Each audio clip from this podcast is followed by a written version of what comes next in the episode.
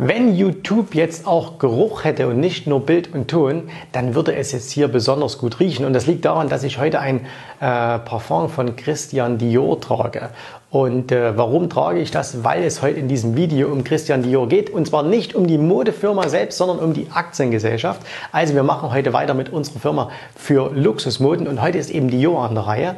Und ähm, ja, nachdem wir beim letzten Mal schon über einen anderen französischen ähm, Hersteller von Luxusprodukten gesprochen haben, nämlich LVMH, geht es also heute um Dior. Bleibt dran, jetzt geht's los. Und damit ihr natürlich auch wisst, wo ihr seid, also mein Name ist Jens Rabe und ihr seid richtig hier auf meinem Kanal, wo es um die Themen Börseninvestment, Unternehmertum geht. Und ähm, wir haben ja vor einer Woche ein Video gemacht, da ging es um LVMH und äh, da kam dann in einigen Kommentaren ein sehr, sehr wichtiger Hinweis und deswegen will ich den an dieser Stelle gleich schon mal aufgreifen. Und zwar ähm, LVMH ist genau wie Christian Dior ja eine französische Aktiengesellschaft. So, die Aktie ist in Frankreich notiert. Ihr könnt die zwar auch hier in Deutschland an einigen Börsen kaufen, aber da gibt es immer so ein bisschen das Problem mit der Dividende. Und deswegen will ich das mal ganz kurz aufklären. Also, Dividenden werden in Deutschland mit der Abgeltungssteuer besteuert. Das heißt also 25 Prozent der Dividende, die ausgeschüttet wird, zieht die Bank ab. Ähm, jetzt ist es allerdings so, in anderen Ländern gibt es unterschiedliche Dividendensätze, ne? äh, also beziehungsweise Steuersätze. Jetzt kommen wir zum, äh, zu Frankreich. In Frankreich gibt es beispielsweise einen, ähm, einen, einen Steuersatz von 30 Prozent auf Dividenden, aber aber nur für Inländer. Ne?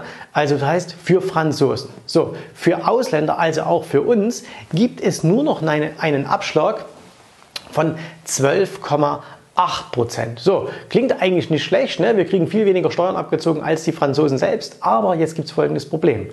Ähm, da die Aktien ja in der Regel irgendwo verwahrt werden, also beispielsweise bei Clearstream, ne, das ist also die Stelle, wo die Aktien tatsächlich dann auch liegen, und Clearstream jetzt aber nicht weiß, wo hast du denn deinen steuerlichen Sitz? Äh, passiert Folgendes und zwar, die ziehen jetzt trotzdem diese 30% Steuer ab. So, das heißt, du müsstest in Deutschland eigentlich nur 25% bezahlen, bekommst aber 30% abge äh, oder erstmal weggenommen. Und jetzt passiert Folgendes. Weil aber seit, ich glaube, Mitte 2018 in dieser Steuersatz für Ausländer, das heißt für uns, gesenkt wurde auf 12,8, werden dir hier in Deutschland nur 12,8 Prozent angerechnet. Ja, das heißt, tatsächlich bezahlst du 30, angerechnet werden dir aber nur 12,8 Prozent. Das heißt, diese Differenz zu den 25 Prozent, die geht dir verloren. Und äh, jetzt kann man natürlich sagen, okay, man holt sich dieses Geld wieder zurück. Ne? Also man kann da einen Antrag bei seiner Bank stellen und kann sich quasi diese zu viel gezahlte Steuer, die man jetzt in Frankreich bezahlt hat, zurückholen. Aber, und das ist das große Aber, und das war auch in einigen Kommentaren ähm, mit drin, und da habt ihr alle vollkommen recht, das ist im Grunde genommen für Privatanleger kaum machbar. Erstens, es ist wahnsinnig umständlich. Zweitens, es ist sehr, sehr teuer. Also das heißt, äh, man kann, muss einen Antrag bei seiner Bank stellen, dass man also die zu viel gezahlte ähm, Quellensteuer, dass man die zurückbekommt. Äh, dann kann das ewig dauern. Das trifft übrigens genauso auch zu bei italienischen Aktien. Da ist das auch, auch so kompliziert. Und dann kostet das auch in der Regel eine ganze Menge. Äh, und das sind meistens so Pauschalbeträge. Also dass man beispielsweise sagt, okay, das kostet pro Auftrag zwischen 50 und 100 Euro. Und das bedeutet also, wenn du ein paar Aktien von LVMH oder eben auch jetzt hier äh, Christian Dior hast, ähm, dann kriegst du eine Dividende und kannst dir die Differenz eigentlich nicht holen, weil die Kosten, die, die da veranschlagt würden, sind höher als das, was du wieder erstattet bekommst. Und das bedeutet natürlich für dich ganz konkret, dass deine wirklich real erhaltene Dividende deutlich geringer ist ähm, als das, was tatsächlich ausgezahlt wird. Ne? Und das ist mega ärgerlich. Äh, das heißt also, du hast hier einen Wert, der zwar Dividenden ausschüttet, aber du kannst diese Dividende nicht zu 100 Prozent vereinnahmen. Und aus dem Grunde verzichten sehr, sehr viele ähm, ausländische Anteilseigner eben oder beziehungsweise ausländische Aktionäre auch äh, darauf, Akt, gerade Privatpersonen Aktien in Frankreich oder Italien zu erwerben äh, oder überhaupt Aktien aus Frankreich oder Italien zu erwerben. Und ich habe ja auch schon im letzten Video gesagt, ich habe auch keine Anteile von LVMH äh, und ich habe jetzt, sage ich auch gleich vorweg, ich habe auch keine von Dior. Allerdings habe ich auch gesagt, ich würde welche kaufen, wenn der Preis mal richtig zurückgeht. Warum? Weil natürlich die Chancen in der Wertentwicklung viel, viel größer sind, wenn die Aktien mal deutlich gefallen sind. Stellt euch vor, LVMH würde mal 50% zurückkommen, ne? äh, ein Traum, dann würde ich mich natürlich da sofort einkaufen, weil dann sage ich, okay, diese Differenz in der Dividende, die ist jetzt für mich nicht so spannend. Für mich wäre dann die Wertsteigerung so spannend. Aber wer eben jetzt sagt, hey, ich achte sehr stark auf Dividenden, ich will mir vielleicht einen Dividendentitel kaufen und gerade diese, diese Firmen haben ja zuletzt auch die Dividende immer ganz ordentlich äh, gestaltet. Ähm, für die ist es natürlich ein großes Hindernis. Dann müsst ihr eher bei deutschen, bei amerikanischen Aktien bleiben. Da ist das wesentlich ähm, simpler und einfacher zu machen. Okay, das also mal vorweg, so als kleine Aufklärung. Jetzt kommen wir mal zu Christian Dior. Ähm, Dior wurde 1946 von tatsächlich Christian Dior gegründet. Ähm, der war also der, der Gründer dieser Firma und äh, diese Aktiengesellschaft ist seit oder ist dann später eine Aktiengesellschaft geworden und äh, ist jetzt seit 1991 an der Pariser Börse notiert. Also mittlerweile auch schon etliche Jahre. Also seit äh, 28 Jahren ist man also jetzt in äh, Paris. Was macht man äh, hauptsächlich? Es gibt eigentlich zwei Dinge. Man macht, auf, äh, man macht zum einen Haute, Couture, Haute Couture. Also das ist das, wo es auch immer die großen Modenschauen gibt. Ne? Und das ist diese Maßanfertigung. Das ist dann, wo auch mal ein Kleid irgendwie 100.000 Euro kosten kann. Äh, also wirklich nur für die, für die absolute, im Grunde, das sind alles nur Multi, Multi, Multimillionäre, beziehungsweise Frauen und Milliardäre, ähm, die sich sowas leisten können. Also wahnsinnig teuer, natürlich auch mal Hochzeitskleider. Also wenn da irgendwie äh, in Indien einer heiratet und die hauen halt für so eine Hochzeit mal 50 Millionen raus, äh, na gut, dann kannst du auch ein Kleid für 500.000 kaufen. Ähm, das ist so das, das eine. Aber das eigentliche Geld wird mit anderen Sachen verdient, nämlich einmal mit, äh, mit äh, Pret-à-Porter. Pret-à-Porter ist äh, nicht maßgeschneidert. Manche sagen jetzt auch dazu ready to wear. Das heißt also, wenn du in die ganzen Läden reingehst, also wenn du zu Dior gehst und sagst, hey, da sind ein paar Schuhe, das sind ein paar Kleider irgendwie, das gefällt mir, nimm halt mit, ne? dann wird das nicht maßgeschneidert. Du kannst es anpassen lassen, aber das sind im Grunde genommen, naja, fertige Kollektionen und damit wird das große Geld gemacht. Und es wird eben auch viel Geld gemacht mit so Dingen, die man jetzt gar nicht in allererster Linie äh, vermutet, also mit vielen Lizenzprodukten. Beispielsweise eben auch mit Parfum. Und äh, das, das Parfum von Dior wird ja, das habe ich euch beim letzten Video schon gesagt, über LVMH ähm, vertrieben. Und LVMH und Dior haben eine wahnsinnig enge Verbindung. Und zwar warum? Dior gehört, äh, oder machen wir es andersrum, ähm, LVMH hat einen Großaktionär und dieser Großaktionär ist Dior. Also Dior ist einer der größten Aktionäre über eine, über eine Gesellschaft bei LVMH. Jetzt gehört aber Dior wieder Bernard Arnault, also diesen, dem, dem Franzosen. Äh, der hat noch ein paar einzelne Stimmrechte, ich glaube 6, 7 Prozent. Äh, und mit dem Anteil, den äh, Dior hat, äh, gehört ihm dann insgesamt, glaube ich, so knapp ich habe das hier extra aufgeschrieben, äh, also 47 Prozent äh, gehört ihnen an LVMH und äh, er hat einen Stimmrechtsanteil von 64 Prozent. Also er ist der absolute Oberboss. Er kann sagen, was mache ich denn da? Ähm, ziemlich spannend. Ähm, wie gesagt, mittlerweile hat sich das ein bisschen gedreht. Seit 2017 ist es wieder ein bisschen anders. Äh, das sind ja auch immer mal so, so interne Geschichten, die da, wo, da, wo da Geld hin und her geschoben wird, über Stiftungen und so weiter und so fort.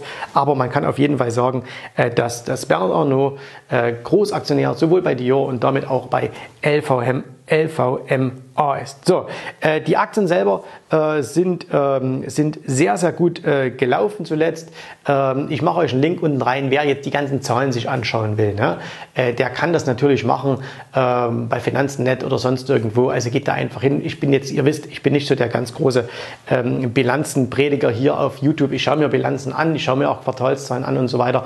Aber ich glaube, es macht jetzt ja wenig Sinn, das auszuwerten. Da gibt es andere Kanäle, die machen das besser. Was ist das Spannende bei Dior?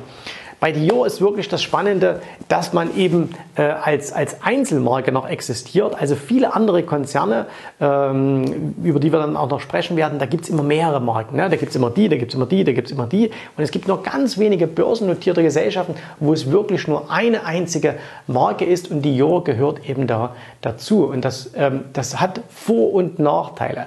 Der Vorteil ist natürlich, wenn so eine Marke gerade gut läuft, äh, und bei Dior ist das augenscheinlich der Fall, ähm, dann äh, kannst du natürlich unheimlich viel Geld damit verdienen, weil du dich eben in der gesamten Firma wirklich nur auf diesen einen Brand konzentrieren kannst.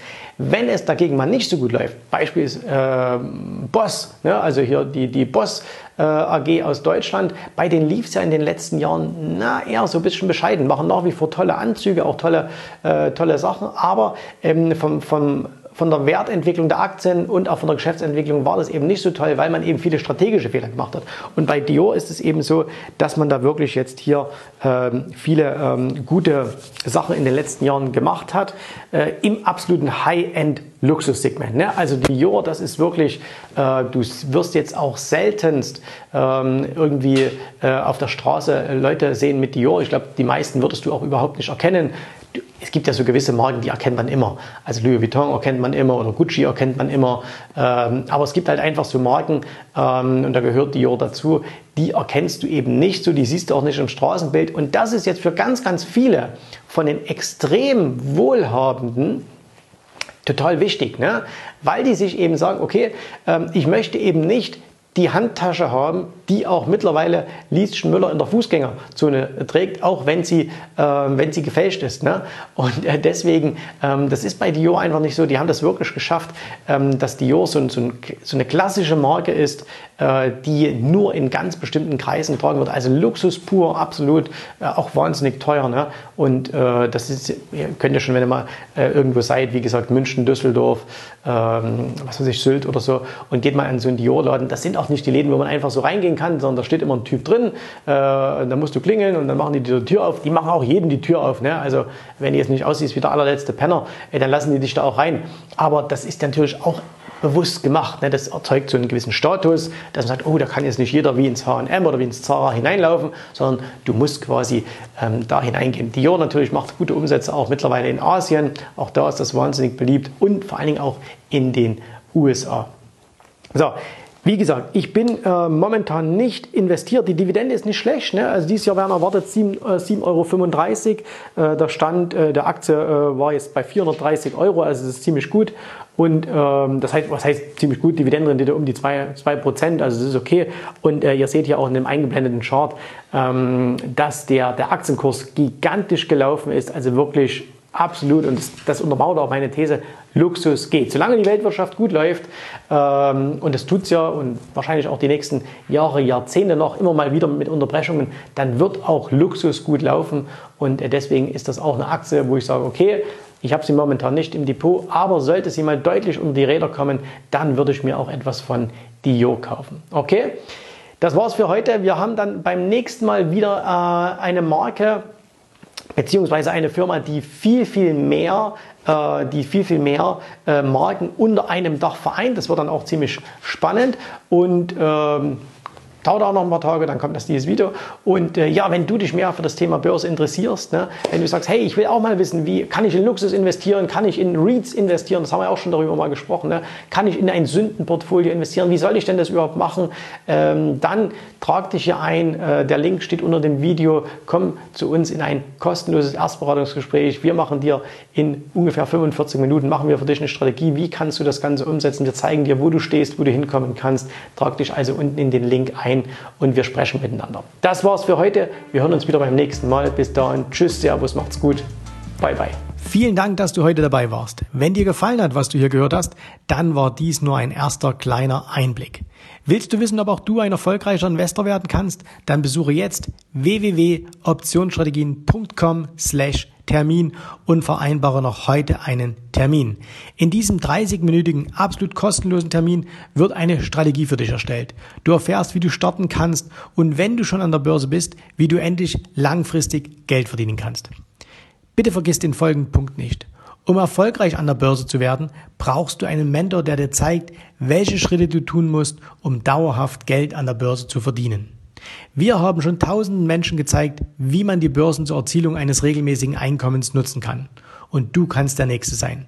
Geh jetzt auf www.optionsstrategien.com slash Termin und vereinbare noch heute deinen persönlichen Termin.